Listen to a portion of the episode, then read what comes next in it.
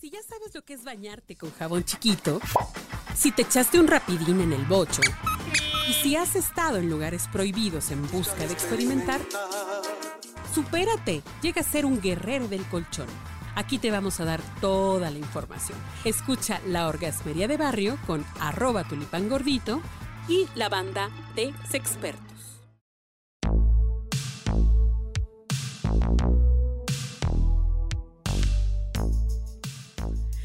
Querida banda orgasmera, pues yo me quedé con muchas dudas eh, con este invitado, porque la verdad habla un poco raro, dice algunas cosas que, que no entiendo, pero es gerontólogo, entonces él nos va a, a ilustrar qué es lo que sí tenemos que hacer para que el delicioso siga y perdure para toda la vida.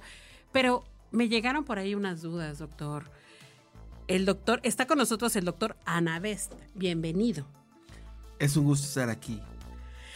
Oiga, ¿sí, ¿sí se te puede caer el pito en un momento dado? O sea, como una verruga, así que cuando te dice tu mamá, amárrate un, un, un, este, un pelito, pum, y se te va a caer, pum. O sea, que llegue a estar tan deteriorado tu ser que se te caiga. Pues en realidad no, no es tanto como eso. Eh, hay en la literatura como pie diabético, mano diabética que llega, se hacen abscesos y sí se pueden caer las extremidades. Luego hay eventos en los cuales no son funcionales y se tienen que operar. Pero en este caso pueden haber abscesos. Y lo importante de esto es que la respuesta que defiende al cuerpo disminuye de una forma deleteria muy muy importante en la cual el cuerpo no tiene cómo defenderse de las infecciones y esto va a generar que hayan distintas partes del cuerpo que empiecen a afectarse. O sea, a más edad, más edad y más eh, una vida, pues, perdida, ¿no? En el alcohol, en el desmadre, ¿no? Perdóname que te vea a ti, gamita, a nuestro señor productor, disculpen. Es que quería descansar mi vista en un ejemplo, ¿no? Eh, a más este tipo de condiciones, digamos que tenemos más propensión a desarrollar estas, estas eh, patologías, dice usted, estas enfermedades, estas cosas horribles que nos salen en el cuerpo. De hecho, eh, las células que tenemos en el cuerpo, imagínense que son como soldados y a lo largo del tiempo disminuyen esta cantidad de soldados, son menores y el cuerpo está a merced de los diferentes microorganismos, los diferentes bichos que pueden lesionar la piel, los tejidos y pues generar abscesos. Son los términos para mencionar que hay pus en una cierta cavidad del cuerpo y es muy frecuente en las personas que ya avanzan conforme a la edad y pues que tienen diabetes. Oiga, quiero preguntarle, eh, bueno, adicionalmente de eso, si es cierto que hay un olor característico de las personas cuando ya envejecemos, nuestro olor cambia. De hecho, es, es, es muy cierto. Eh, el cuerpo tiene que ver mucho con el metabolismo. Por ejemplo, cuando los pacientes tienen diabetes, que es más frecuente conforme avanza el tiempo por la respuesta inflamatoria, y todos los antecedentes que tuvieron la familia para poderlo generar, es- se huele a frutas. Bueno, Pero eh, el viejo, a lo largo de la- del tiempo, conforme envejecemos, tiene un olor característico. Entonces, como a fruta, pero podridona, ¿no? eh, no... eh, No, no tanto, ¿no? Bueno, sí. Cambian los olores porque finalmente eh, los impulsos que, que habíamos mencionado al principio hormonales van disminuyendo y finalmente el metabolismo disminuye. Por ejemplo, mm, el tracto gastrointestinal, el estómago y los intestinos. Esos trabajan muy bien a lo largo de la vida y va pasando la comida una tras otra, una tras otra, hasta defecar. Pero a lo largo del tiempo y conforme las células van deteriorándose, esta comida se queda en el intestino y presentan los pacientes halitosis. Halitosis es el término para un mal aliento. No manches. Ok.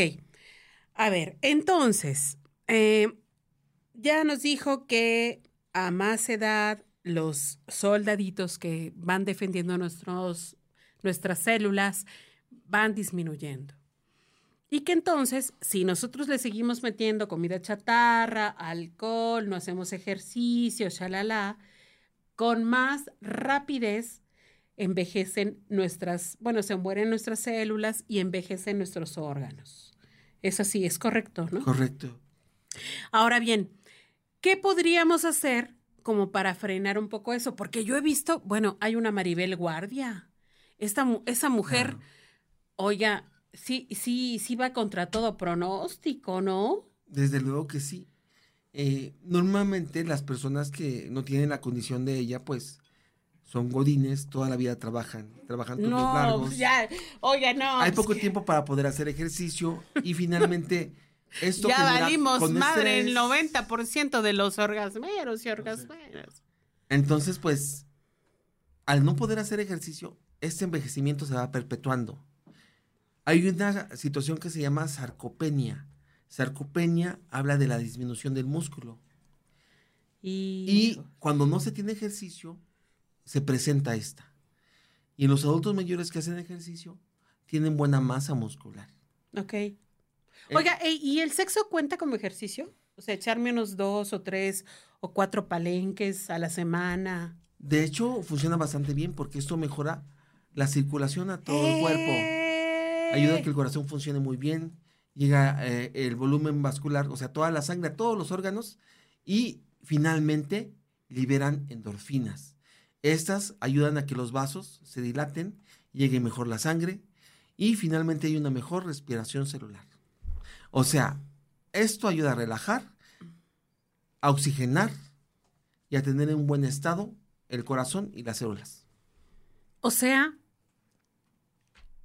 si no quieren que les salga puso en el pito y quieren conservarlo a todo dar, cojan más. Eso es lo que dijo aquí el doctor, ¿sí o no?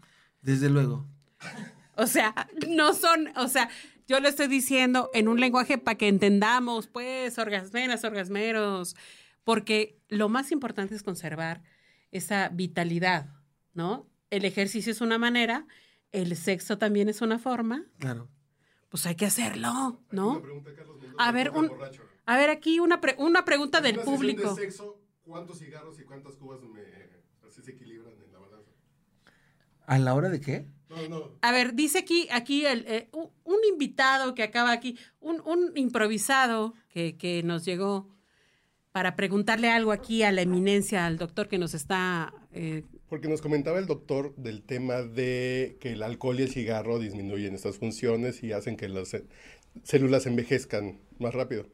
Pero también dice que el sexo es bueno para que eso no pase. Entonces, ¿y a cuántas cubas equivale echarse uno?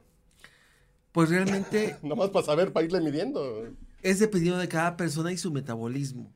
Uno ya se pone mal con dos o con tres, o finalmente hay personas que pueden aguantar mucho más.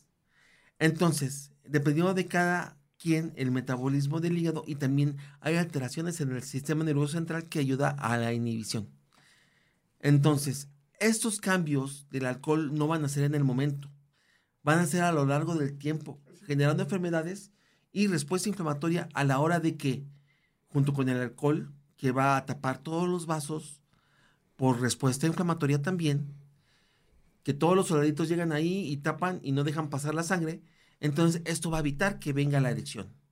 O sea, tampoco te manches, mi querido, manchate, o sea, de que, de que, ah, no, pues ya me tomé cinco, cinco caguamas y entonces ahorita me echo un palenque y ya revierto, y ya revierto el mal de las cinco caguamas. No, no funciona de, no funciona de esa manera, no. Discúlpenme, pero no funciona así. Hay que tener una cierta regularidad, hay que conservar como, o sea, como que más bien no perder ese, esa, eh, como las funciones normales, ¿no? Hay hasta una medición, Doc, ¿sí es cierto? De la funcionalidad de los músculos, que si te tienes, que si te puedes parar de una silla sin agarrarte del respaldo o de los o de los eh, descansabrazos, y eso te va diciendo qué tan vital estás. Váyanle midiendo el agua a los camotes, o si no, pues cojan más, también, ¿no? Ah, bueno, dice, ay, ah, bueno, pues entonces sí. De hecho, hay una situación muy importante. Hay una cosa que tenemos genética, que heredamos eh, dentro de nuestra familia, pero los estilos de vida tienen un impacto más importante a lo largo del envejecimiento. si uno cuida su salud, hace ejercicio, come a sus horas, descansa lo necesario, porque el descansar es muy importante, porque a la hora de que la persona no duerme, sigue teniendo estrés, hay una hormona que se llama cortisol, sigue habiendo inflamación, y bueno, esto para términos sencillos puede generar infartos, puede generar alteraciones a nivel del sistema nervioso central. Entonces, lo mejor, lo más importante es, así como trabajamos, así como tenemos cosas que hacer en nuestra vida, el cuidar nuestro cuerpo es importante para poder tener un buen envejecimiento. Me late la recomendación.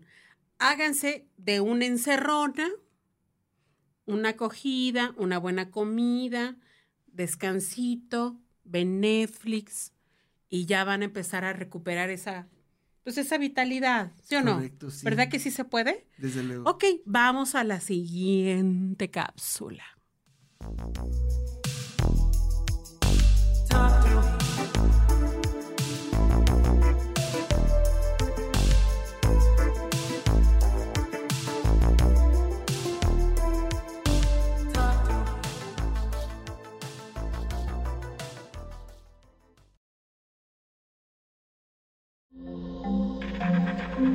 Este audio está hecho en Output Podcast.